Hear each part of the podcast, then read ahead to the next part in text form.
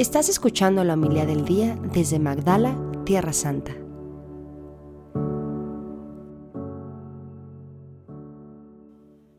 En aquel tiempo se acercaron a Jesús algunos saduceos.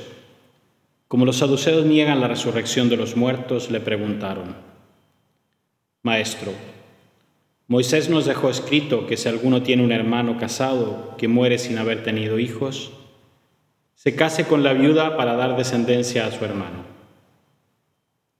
Hubo una vez siete hermanos, el mayor de los cuales se casó y murió sin dejar hijos. El segundo, el tercero y los demás, hasta el séptimo, tomaron por esposa a la viuda y todos murieron sin dejar sucesión. Por fin murió también la viuda. Ahora, cuando llegue la resurrección, ¿de cuál de ellos será esposa la mujer?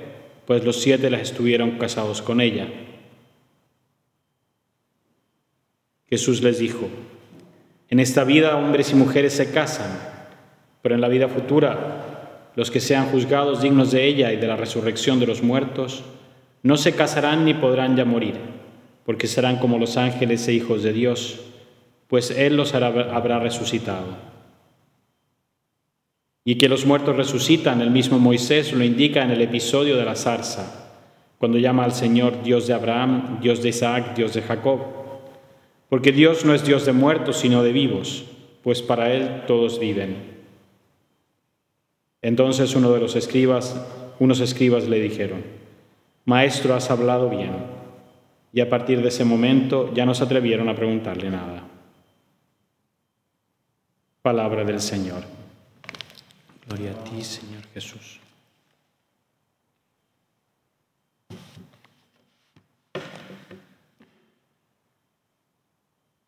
A veces puede pasar que cuando hablamos de la resurrección de los muertos, de la vida eterna, se puede decir que nos disparamos en el pie o nos hacemos, no le hacemos una buena propaganda a Dios tratando de dar una imagen de lo que será el cielo, de lo que será la vida. Me acuerdo, mi mamá me decía que había amigas que le decían, bueno, cuando te vayas al cielo, llévate muchos libros, ¿no? Porque será un poco aburrido, será ahí toda la eternidad. Y es que en fin de cuentas no conocemos a Dios, porque quien conoce a Dios desea el cielo, quiere estar ahí. Y este mundo no conoce a Dios. Por eso quiere vivir, y basta uno entrar en cuántas publicaciones hay de salud, de vivir, cómo llegar, qué es lo que comen los japoneses de no sé dónde para llegar a los, pasar los 100 años y mientras más tiempo prolongo mi vida en este mundo, mejor.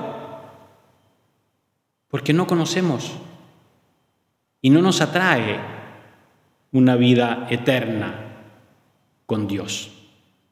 Porque no conocemos a Dios.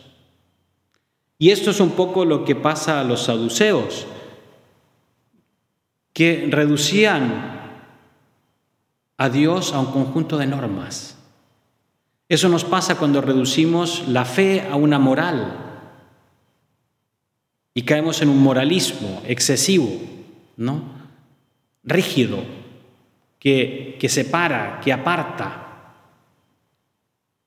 Y no conocemos al Dios vivo, al Dios que dice Jesús, el Dios de Abraham, de Isaac, de Jacob, ¿no? Un Dios de vivos, porque para Él nos quiere con vida, con una vida plena.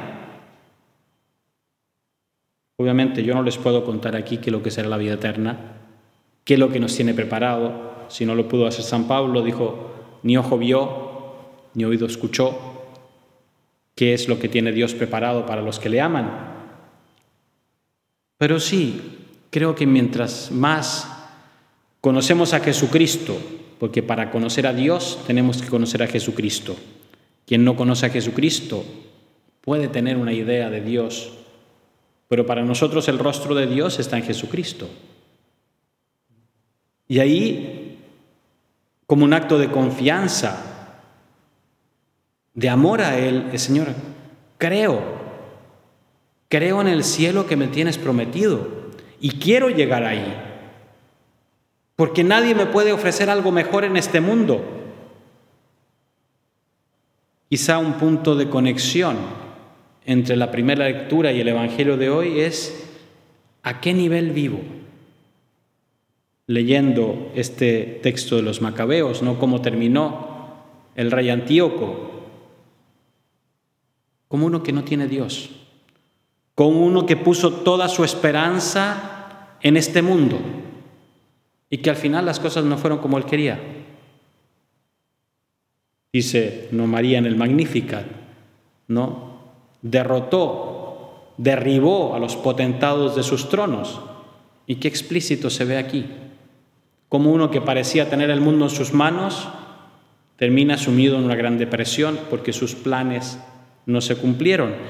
Y les pasaba un poco a los saduceos, que no creían en esta vida nueva, en esta vida plena, en esta vida eterna que Dios nos tiene preparado. Y por eso se quedan en la casuística. Y creen que con eso van a meter a Jesús en problemas. Porque claro, para ellos pensaban en la vida eterna como un repetirse. Un poco lo que le pasó a Lázaro, ¿no? lo que le pasó a la hija de Jairo, lo que le pasó al hijo de la viuda de Naín, que resucitaron, pero no resucitaron a la vida eterna, a la vida nueva que Jesús le ofrecía, que Dios nos promete. Resucitaron para esta misma vida y seguramente después murieron de nuevo. Y para tantas personas eso, la vida eterna es como un volver a lo mismo. Y claro, yo no quiero, ¿Quién quiere estar en toda la eternidad viviendo aquí las mismas cosas? ¿No? Nos da miedo. Pero también queremos algo que no, que no termine. También nos da miedo el terminar y que al final volvamos a la nada.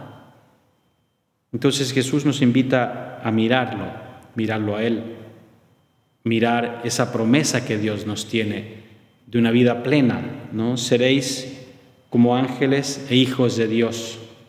¿Mm? Esa